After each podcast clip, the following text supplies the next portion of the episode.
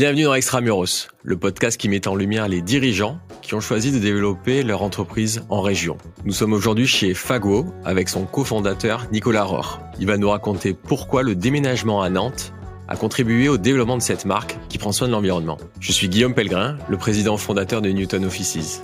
De Marseille à Lille, en passant par Lyon, Nantes ou Bordeaux, j'interroge les entrepreneurs pour comprendre avec vous les raisons de leur succès. C'est parti.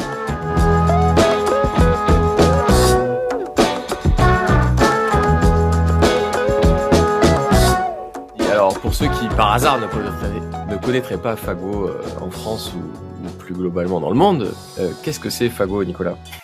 Merci Guillaume, c'est sympa là. tu me tu me brosses. euh, Waouh, ça fait du bien d'entendre une, bien démarrer. positive. Voilà. Exactement. Euh, non, du coup, Fago, effectivement, c'est c'est une c'est une belle histoire que je vis euh, depuis 12 ans avec mon associé Fred euh, et toute une équipe. hein. Aujourd'hui, c'est plus de 100 personnes qui euh, qui nous entourent. Euh, et d'ailleurs, on n'a pas fait le, le, le, le, le décompte du nombre de personnes qui nous ont accompagnés depuis le début de l'aventure, mais je pense Ouais. qu'il y a eu au moins 300 personnes euh, qui ont été impactées dans, dans cette belle, belle, belle idée. Euh, en fait, c'est une blague qui a mal tourné, Fago. On est deux étudiants pas très, euh, pas très bons à l'école euh, et on se retrouve euh, en Erasmus tous les deux à avoir, vouloir monter une boîte, en fait, à vouloir créer un projet de toute pièce. Et on se retrouve à penser à la basket parce que pour nous, c'était euh, vraiment l'élément qu'on met tous les jours et qui est symbole de notre génération, euh, où la- nos parents en fait étaient en, en chaussures de costume, en, en souliers comme ils aimaient à dire, Mhm. et nous on est la génération basket. Voilà, donc on porte des baskets, on revendique notre côté cool, euh, et en même temps, on, on sait qu'on est aussi la génération qui doit changer euh, des- choses dans le monde pour euh, réduire le, le dérèglement climatique. Donc en fait, il fallait faire une marque de basket tout en intégrant notre capacité à engager notre génération contre le dérèglement climatique. Voilà, donc c'était vraiment euh, lier les deux. Et donc l'idée de base, c'était une paire de baskets. Et aujourd'hui, en fait, on fait des vêtements, des, des sacs, des accessoires. Moi, je suis habillé de pied en cap Fago. Euh, du coup, ce qui est pas mal, c'est que le matin, ça me fait trois décisions en moins à, à prendre. Parce que ma chemise, je sais que ça va être une Fago, mon pantalon une Fago et mes paires de baskets une Fago. Et tout va bien ensemble, donc euh, on économise le capital de, Ah. de réponse euh, à la journée en tant qu'entrepreneur. Exactement. C'est parfait.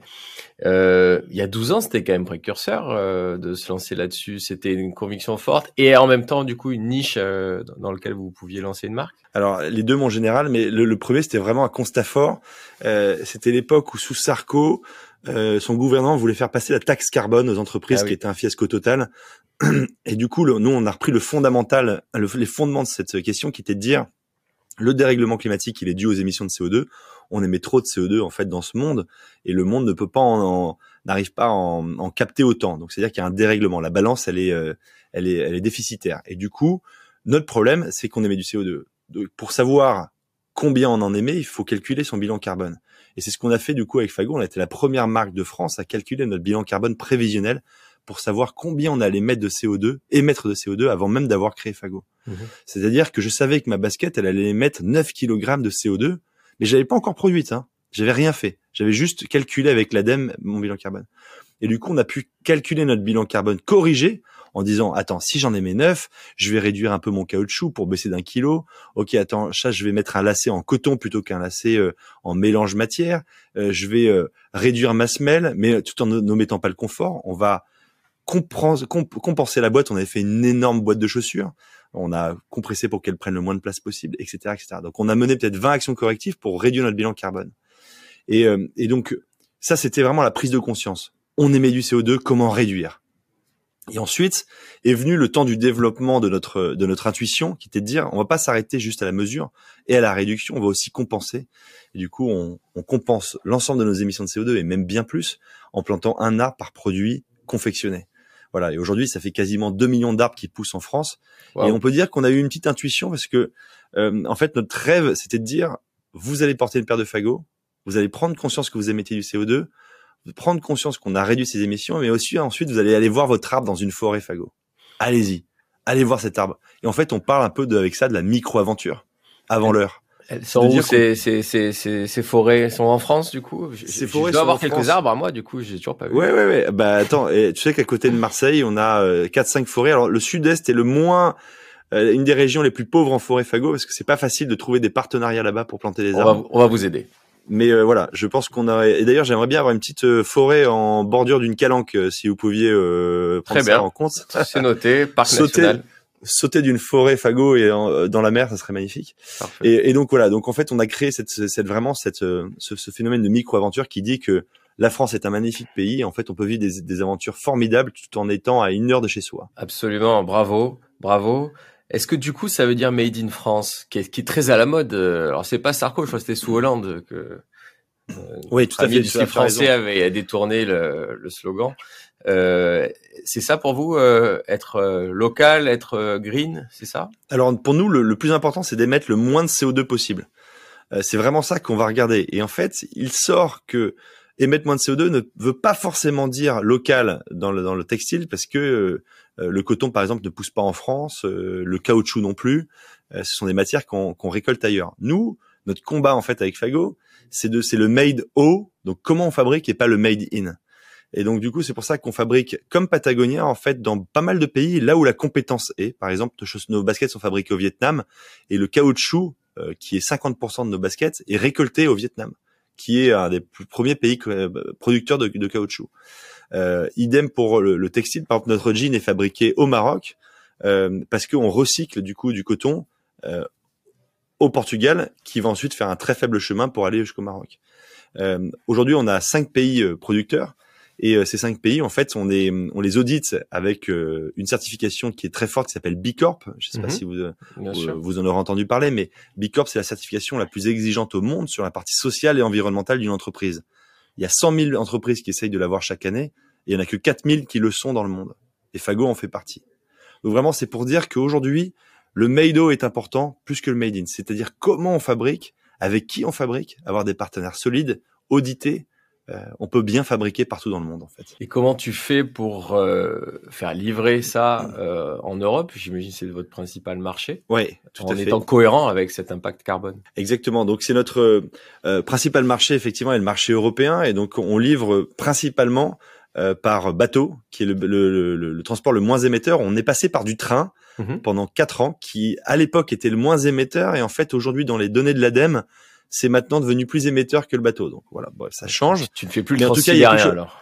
Ouais, je fais plus le transsibérien. À mon grand regret, parce que c'est un de mes rêves, c'était de eh pouvoir euh, faire ce trajet avec mes baskets, parce que j'ai j'ai un rêve inachevé encore, c'est de ne pas avoir fait le transsibérien. Par contre, il y a quelque chose qu'on a banni chez Fago depuis euh, des années maintenant, c'est l'avion. Euh, mhm. qu'on avait pris épisodiquement au tout début de Fago, et ça fait bien sept ans qu'on ne prend plus l'avion. Pour vous et vos matériels. Et, bien sûr. Euh, Quand une industrie, en fait, aujourd'hui, il y a beaucoup, l'industrie euh, de la mode envoie énormément par avion, c'est quasiment des transports, enfin des transports très privilégiés, surtout dans la fast fashion. Donc on, nous, on, dit non à ce transport qui est six fois plus émetteur que le bateau, quoi. C'est lunaire. Et du coup, euh, ça s'est matérialisé donc par un B Corp et euh, aussi entreprise à mission? Voilà, et ça c'est euh, c'est notre notre grande fierté française. Euh, c'est pour ça qu'en fait c'est très important aujourd'hui. On a on a ce statut de B Corp qui est une certification mondialement reconnue mm. et on a cette, une spécificité française qui s'appelle euh, société à mission. Donc on a changé notre statut. Euh, on n'est plus une SAS tout court, on est une SAS entreprise à mission. C'est-à-dire qu'on se positionne entre l'ONG, euh, l'association quoi, et l'entreprise classique. Aujourd'hui, Fago existe avec une raison d'être. Notre raison d'être, c'est engager notre génération contre le dérèglement climatique. Et ça, c'est inscrit dans le statut. Ça veut dire que personne ne peut le changer. Et surtout, tous les salariés vivent la mission à part égale sur leurs épaules. C'est-à-dire qu'avant, c'était un peu Nico et Fred qui portent la mission. Si on voulait, on pouvait changer du jour un peu au gré de nos, de nos humeurs. quoi. Aujourd'hui, c'était euh, le bilan carbone, euh, la réduction et la, et la plantation d'arbres. Demain, ça aurait pu être, en fait, nous, on aime beaucoup les chats, on veut protéger les chats, c'est la SPA. Et en fait, ça, c'est plus possible. Aujourd'hui, notre raison d'être est inscrite dans le statut. Et grâce à ça, on en découle des objectifs qui sont eux-mêmes inscrits dans le statut. On en a cinq. Mesurer nos émissions de CO2, réduire nos émissions de CO2, compenser nos émissions de CO2, engager notre génération vers des modes d'habillement plus sains, et enfin, transparence absolue dans toute la chaîne de production chez Fago. Donc ça, ce sont des objectifs qui sont immuables. Voilà, on ne pourra pas les changer. Et en fait, depuis qu'on l'a fait, euh, autant notre raison d'être, elle existait déjà et Fago était déjà avancé sur beaucoup de sujets, mais en fait, tout le monde s'est pris, euh, a pris la responsabilité de cette mission dans son quotidien. Et donc aujourd'hui, on dit que chacun a la mission euh, qui compte, doit compter dans son quotidien à 50% de son boulot, quand l'autre 50%, c'est sa capacité à bien faire son métier. Bravo. Et, voilà. du coup, c'est vraiment intégré dans 100% dans toutes les, euh, toutes les, en fait, les veines, les artères du, du, de l'entreprise. Exactement. C'est-à-dire qu'aujourd'hui déjà, c'est nul n'est censé ignorer notre raison d'être, un peu mhm. comme la loi. Et enfin, c'est tout le monde doit l'appliquer dans son métier. Donc en fait, euh, ça passe par un truc qui est très très factuel, c'est que chacun a un objectif mission dans ces trois objectifs annuels. Euh, donc c'est-à-dire qu'il doit remplir, euh, répondre à la mission dans son métier périmètre propre. Par exemple, Martin qui s'occupe du digital, son, sa mission de l'année dernière euh, était de dire je vais réunir tout le monde et on va baisser, on va supprimer 50% de nos mails que l'on stocke pour rien. Euh, du coup, par un tuto très simple, ça a pris 30 minutes. C'est l'équivalent de 5000 paires de fagots que l'on aurait produites, que l'on a annulées d'un coup. Parce qu'en fait, vous savez, un email qui est stocké sur, euh, qu'on garde en fait en corbeille ou en, en archivage et qui sert à rien, c'est un serveur qui tourne toute la journée pour le maintenir. Bon, voilà. je vais aller, on a une autre euh, personne. quelques consignes à la fin de ce podcast. Là, honnêtement, c'était c'est un, un, vrai quick win. Un autre quick win très très tout tout bête, mais mais essentiel. La consommation d'eau dans nos bureaux. Euh, la personne qui s'occupe de la comptabilité a installé euh, des réducteurs d'eau sur tous nos robinets, donc 80 robinets Fago, ça divise par 3 la consommation d'eau. On peut se laver les mains en fait avec moins d'eau que ce qu'on en a aujourd'hui. Et, euh, et, donc ça, c'est agir sur notre périmètre. L'équipe produit, elle, sa mission, c'est de mettre 100% de matière recyclée dans nos produits Fago. Aujourd'hui, elle est à 80% de matière recyclée dans nos produits. Voilà. Et ça, ça a permis, pardon, ça a permis, par exemple, juste le 80% de, de, matière recyclée de réduire de 50% nos émissions de CO2 sur le produit. c'est des, des, changements radicaux, mais qui ont un impact extraordinaire. Parce qu'en fait, pourquoi est-ce qu'on fait ça? Il faut se le rappeler, c'est que la France, on a, on a ratifié euh, euh, la COP 21. Donc la COP 21, c'est s'engager à ne pas dépasser les 1,5 degrés d'augmentation euh, de, de degrés de la planète sur les 30 prochaines années. Voilà. Et donc du coup, ça, pour faire ça, en fait, il va falloir que, notamment, on divise par 4 nos émissions de CO2. Bravo. Euh, et, du coup, Fago, on, a déjà, on a déjà divisé par 2 en 10 ans. Voilà, maintenant il faut qu'on redivise par 2 dans les 10 prochaines années. J'imagine que en plus d'un point de vue employeur, euh, avoir autant de sens dans sa mission permet de mieux recruter et certainement de fidéliser. Alors ça nous a aidé à mieux recruter, à mieux déménager. Eh euh, ce qu'on va, on va y venir à ce, ce vrai sujet, mais en fait, on, euh, ça nous a toute cette mission, elle nous, on, on mue un peu comme euh, comme un caméléon qui change de couleur régulièrement. Euh, et ben voilà, Fago en fait, on, on, reste ce caméléon, mais on change de couleur. Et, et en fait, on, on, affine notre caractère tout en ne devenant pas une chose essentielle. C'est on ne devient pas des militants, on ne devient pas des rabat quoi. En fait, on est heureux de vivre dans ce monde, on est heureux de vivre en ville. Euh, c'est juste qu'on pense qu'il faut adapter notre style de vie, faire quelques compromis.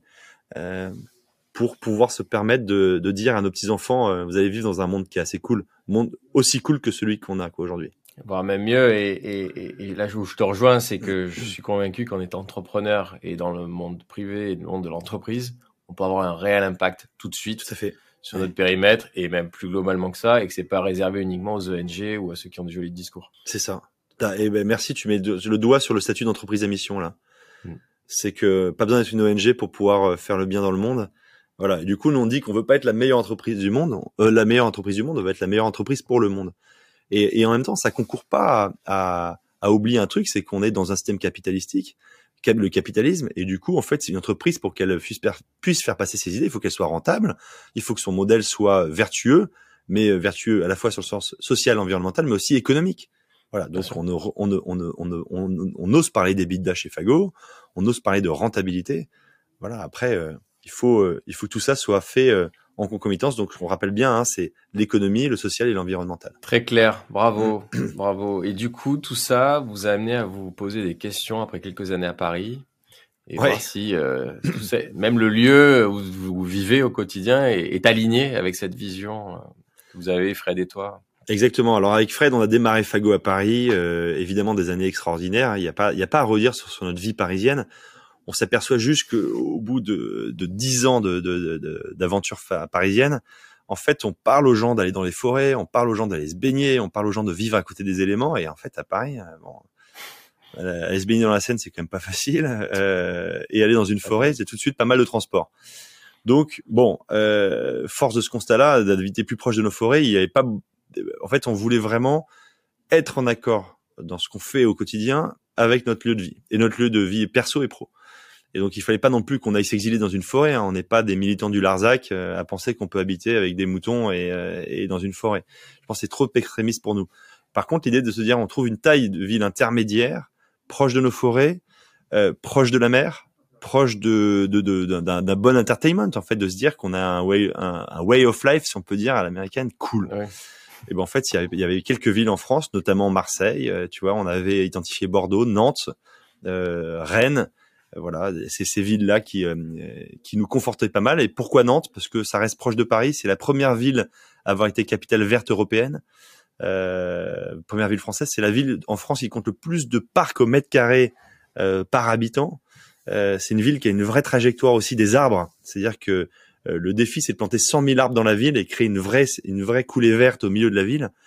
Euh, voilà, donc c'est assez extraordinaire. Et puis c'est une ville qui nous a très bien accueillis aussi.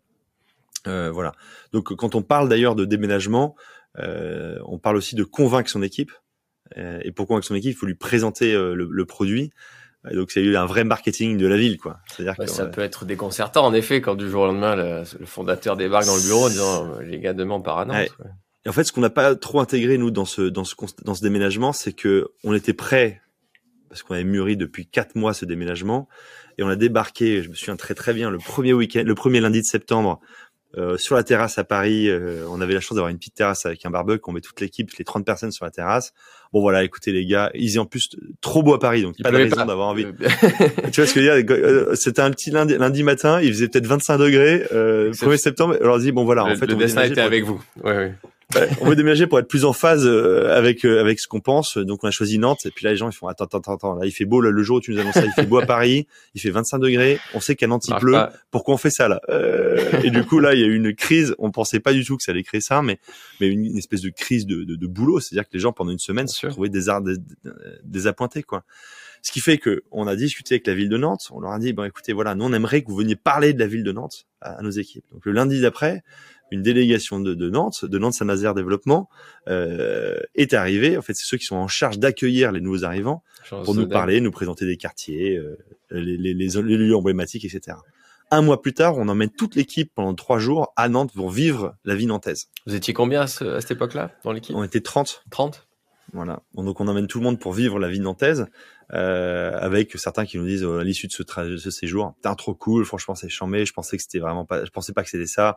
D'autres, ah ça me conforte dans mon choix que en fait j'ai encore un petit destin à Paris, euh, euh je suis pas prêt, euh, voilà. D'autres qui nous ont dit, enfin voilà. Donc chacun a construit son, son, comment ça conçoit son idée. Puis en fait ce qu'on a fait, c'est qu'on a offert quatre jours de vacances à chacun, liés, enfin ces quatre jours de vacances devaient être pris à Nantes avec des billets que l'on offrait de train pour ramener son conjoint, sa conjointe, en tout cas commencer à vivre aussi un peu sa propre expérience à Nantes. Euh, tout le monde a dépensé ces quatre jours pour venir vivre à Nantes. Euh, quatre jours, euh, ça pouvait être séparé, hein. quatre mhm. jours pleins où j'y vais le lundi, je retourne le jeudi, etc. et en fait, bah, c'est cool parce qu'on a commencé à rallier un peu moins de la moitié de l'équipe, quoi, qui, est, qui, qui s'est dit je vais vous suivre. Voilà. on offrait un vélo aussi sur l'arrivée à Nantes. et, le pull fagot le Fago évidemment, vélo. Euh, un accompagnement d'une heure aussi avec la, la, ville de Nantes sur euh, l'accompagnement de conjoints pour rechercher un métier ou l'accompagnement pour rechercher un club de sport ou rechercher euh, un boulot pour le, enfin une crèche, etc., etc. C'est souvent en fait, sujet, ça, c'est le, le, conjoint aussi. Est-ce qu'il raison. retrouve ouais, ouais. Nous, on sait que quelques personnes nous ont pas su en nous disant en fait le boulot de mon conjoint est trop important. Eh oui. Euh, moi, je sais que je pourrais retrouver dans la mode à Paris. Lui euh, n'est pas sûr de pouvoir retrouver.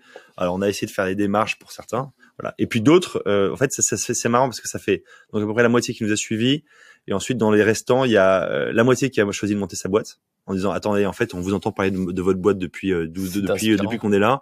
on a envie de monter notre boîte. On saisit l'opportunité. Et donc, quoi, de, enfin, quoi de plus normal Et on est très heureux pour eux.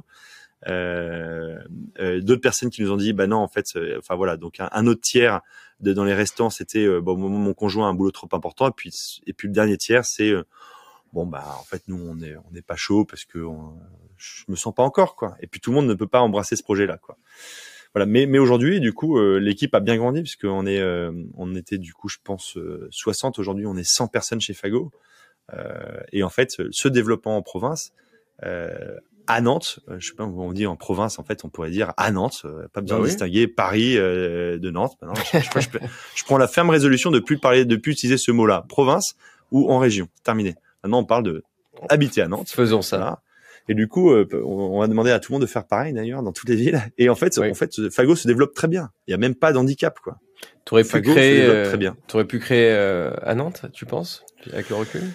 Oui, je pense que aujourd'hui, en fait, on a plus de facilité. C'est-à-dire que les réseaux sociaux sont tellement développés, la, la net, enfin comment dire, la transparence euh, de la vie mondiale est tellement claire, euh, clairement visible, euh, suivable sur Internet qu'aujourd'hui, en fait, on peut créer une marque très mode à Nantes. Tout comme on peut créer une marque très mode à Paris, une marque très mode à, Chicago, à Denver, j'en sais rien. Enfin voilà, le monde entier aujourd'hui est tellement connecté que on peut capter en fait une on peut sentir quelle est la tendance générale aujourd'hui. Bien sûr. Voilà. Donc, euh, Paris reste une capitale de la mode, mais évidemment Instagram et, euh, et, les autres réseaux sociaux. Tout à fait. Ouais, ouais. Et attends, je pense que t'as pas à rougir toi par exemple de ta ville de Marseille sur le, côté mode.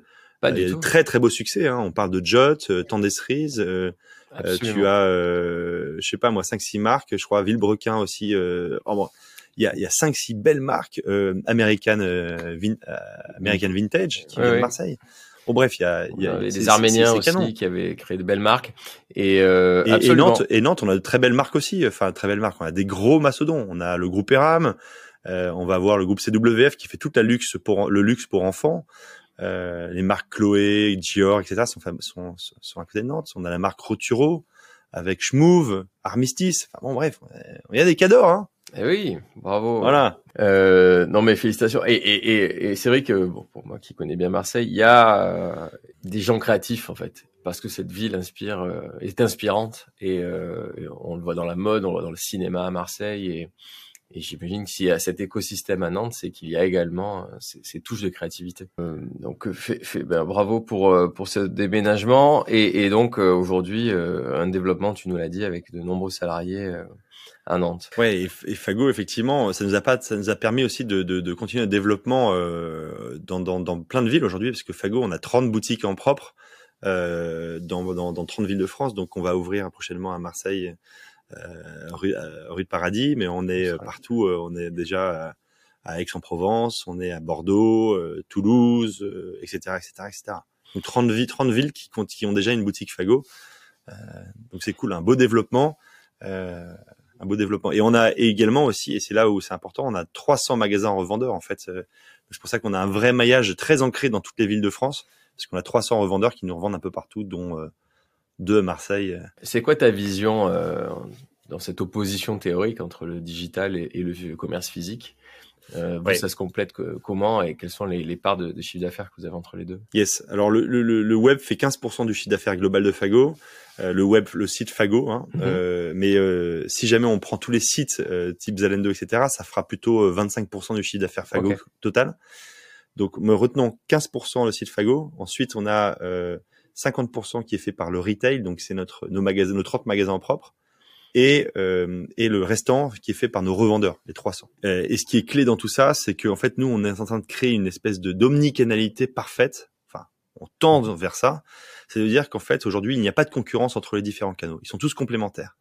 C'est pour ça qu'aujourd'hui, tu peux aller sur le site euh, Webfago, tu te logs sur une boutique la plus proche de chez toi pour voir les disponibilités de ce même euh, produit que tu vas regarder en disant soit je décide d'aller sur la boutique de Nantes pour le voir, soit je me le fais livrer, et, si par exemple euh, le, stock je l'achète sur internet mais qu'il n'est pas dispo en stock web, qui est dispo à Nantes, eh ben en fait ça va faire du ship from store, c'est-à-dire que c'est le Nantes qui va envoyer la paire sans que tu saches que c'est Nantes. Tu vas recevoir un colis chez toi avec la paire de Nantes. Par exemple, ma boutique en propre euh, euh, à Nantes est une vitrine comme un comme une, un panneau publicitaire JC2Co pour tous ceux qui passent. Bien sûr. Mais ensuite derrière ils auront d'autres points. Peut-être qu'ils vont voir euh, la même paire chez un revendeur en se disant ah putain c'est la boutique, je vois la permanence dans ce revendeur, donc ça me donne confiance, j'y vais. Et peut-être qu'ils vont finalement terminer par le web ou alors connaître par le web, etc. Donc en fait tout le monde se sert et on pense qu'aujourd'hui euh, ceux qui euh, ceux qui créent de la concurrence entre les, canaux ont, tort et que ceux qui créent trop des qui créent des vrais silos ont tort. Du coup, tu arrives à outrepasser des conflits d'intérêts potentiels de primes de CA. Sur, sur une Ouais, tout à fait, tu as raison, tu as raison, ouais. absolument. Et c'est pour ça qu'aujourd'hui, on agrège aussi un super CA qui dit que euh, lorsque deux canaux ont concouru à faire une vente, et eh ben ça rémunère les deux canaux. Comme ça, euh, on, on, crée de la bonne entente. Alors pour, pour, mieux maintenant euh, découvrir votre écosystème et, et, et, tu as parlé des RAM tout à l'heure, euh, est-ce que tu peux nous raconter l'histoire un peu de, de la, des mises de fonds et de, du lancement et donc aujourd'hui du capital Oui. Alors quand on a lancé Fago, on, on, avait donc il faut se rappeler hein, quand même, on avait 23 ans, on était en plein en plein milieu de nos études d'école de commerce.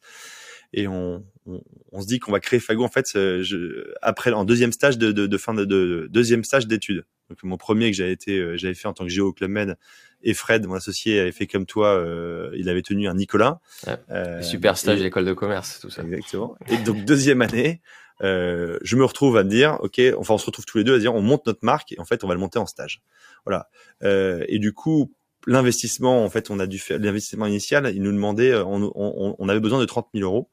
Euh, donc euh, un peu plus de la moitié qu'on a trouvé nous en, en faisant un prêt étudiant en fait, euh, voilà pour pour financer nos études, mais qui a financé Fago. Euh, c'est un truc qui est encore faisable, hein, je vous incite à le faire. Et, et, enfin, le restant, en fait, on a demandé à 17 copains d'investir. enfin, on leur a proposé. On a proposé à pas mal de copains, dont 17 qui ont dit oui pour financer les débuts de Fago. Voilà, donc en fait, c'est du vrai love money et ça, c'était extraordinaire parce que ces copains ont été des ambassadeurs euh, dans toutes les villes où ils habitaient pour pouvoir organiser aussi également des ventes privées au tout début de Fago. Ah oui. Et ensuite, capitalistiquement parlant, ça a dû évoluer parce que euh, on n'arrivait pas à financer notre croissance et, euh, et, et, on a rencontré le groupe ERAM avec qui on, on voulait faire un bout de chemin, euh, qui nous a dit que c'était compliqué d'avoir des, des, des, sleeping partners, donc des, des associés qui, mhm. euh, qui ne sont pas impliqués dans la boîte. Donc on les a rachetés, mais avec un beau multiple au bout de trois ans d'activité. Donc euh, on était assez content de dire que c'est une belle histoire qui s'est terminée pour eux et qui nous a permis nous d'embrayer sur la deuxième vie de Fago avec un partenaire plus costaud euh, qui a financé notre développement, euh, une partie de notre développement. Donc c'est toujours des, bons copains. Et aujourd'hui, on est toujours du coup avec, euh, ouais, ils sont toujours des bons copains. euh, bah, l'histoire s'est bien terminée et, et, on pense à eux chaque année. Euh, J'espère que c'est suffisant, mais en tout cas, on, on essaye de les remercier à la à la hauteur du risque qu'ils ont apporté, quoi, parce que c'était beau à 23 ans d'aller amener euh, le restant du capital sur euh, sur deux gars qui connaissaient rien à la basket, rien à la mode, rien au commerce. Euh, pour info, la première paire qu'on a vendue, on l'a vendue TTC, et pas la vendue, hors taxe. On connaissait pas la TVA, donc on est vraiment, on est parti de très très loin. C'est un vrai beau message d'espoir du coup et d'encouragement pour tous ceux qui se Oui, effectivement. Je pense que du coup, il y a pas mal qui peuvent se créer, se lancer dans la marque, de, dans des marques euh, voilà et, euh, et du coup donc c'est euh, aujourd'hui l'étape d'après donc le groupe ERAM est toujours minoritaire. C'est un statut qui nous convient très bien et on continue ce développement en fait en étant en concomitance avec eux euh, sur des liens en fait où ils nous aident sur de la compta sur des sur des sur de la compta sur du sourcing sur des choses où, où en fait ils ont une expertise depuis bah, 150 ans maintenant.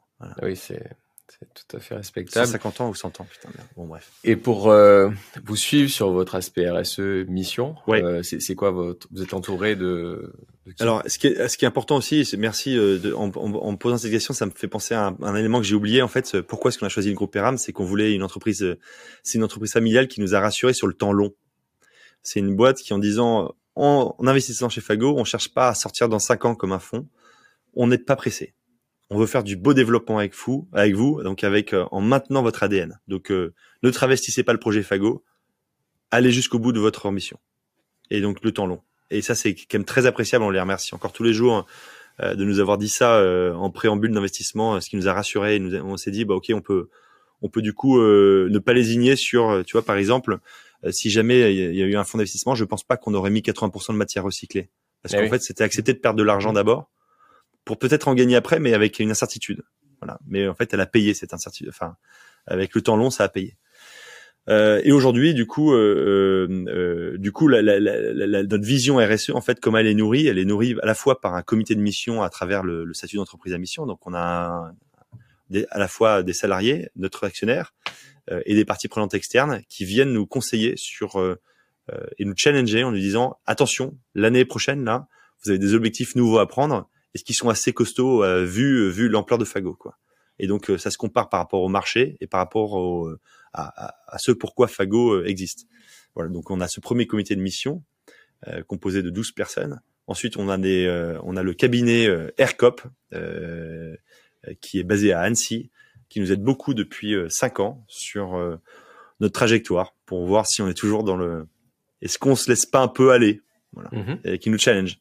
Euh, et ensuite, on a évidemment bah, du coup l'organisme B Corp, euh, parce qu'en fait, il faut pas croire que c'est fini la certification. Euh, on l'a pour euh, trois ans, et en fait, dans trois ans, on va devoir refaire euh, le formulaire qui aura évolué avec de nouvelles de nouvelles exigences. Et donc, c'est ça qu'on doit maintenir à niveau pendant ces trois ans pour même progresser, parce qu'on est à 84 points et l'idée c'est d'atteindre les 90 points l'année prochaine, dans trois ans, pardon. Voilà, donc euh, non, il faut et, euh, et, et, un truc important aussi, on, on essaye de faire un tous les lundis un petit déjeuner euh, où on fait, on fait intervenir une personne dans nos bureaux qui nous éveille en fait, c'est un autre milieu, un autre monde, tous les lundis.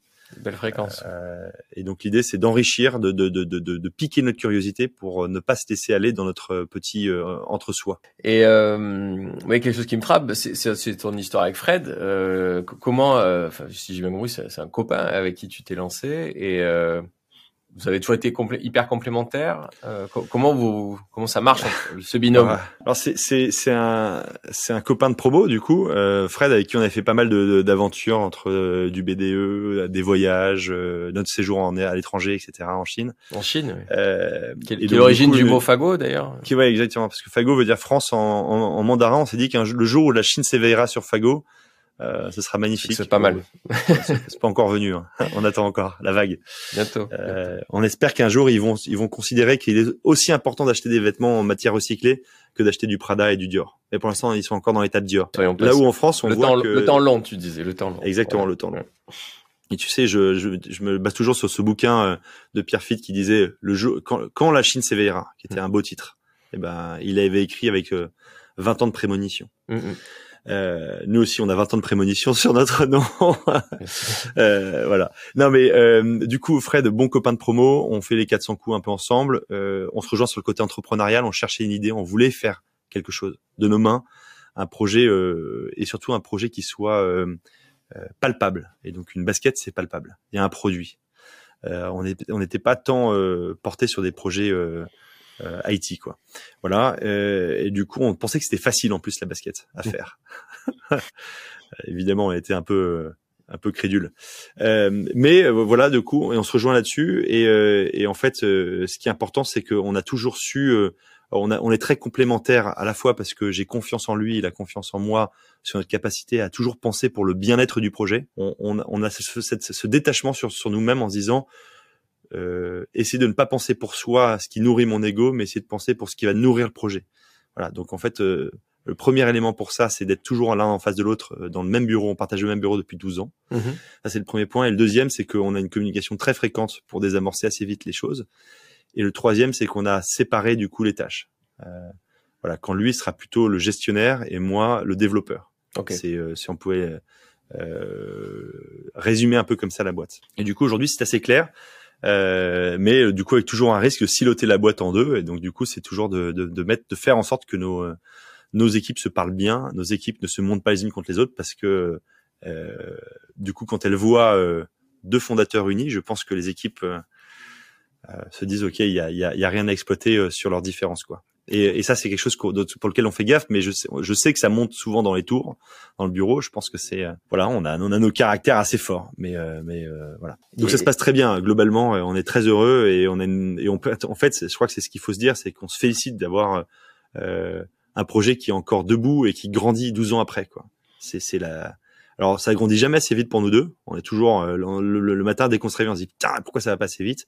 Et en même temps, euh, cet amour du temps long euh, peut-être nous rémunère quoi. C'est se dire euh, pour bien faire les choses, il faut les faire plus lentement que prévu.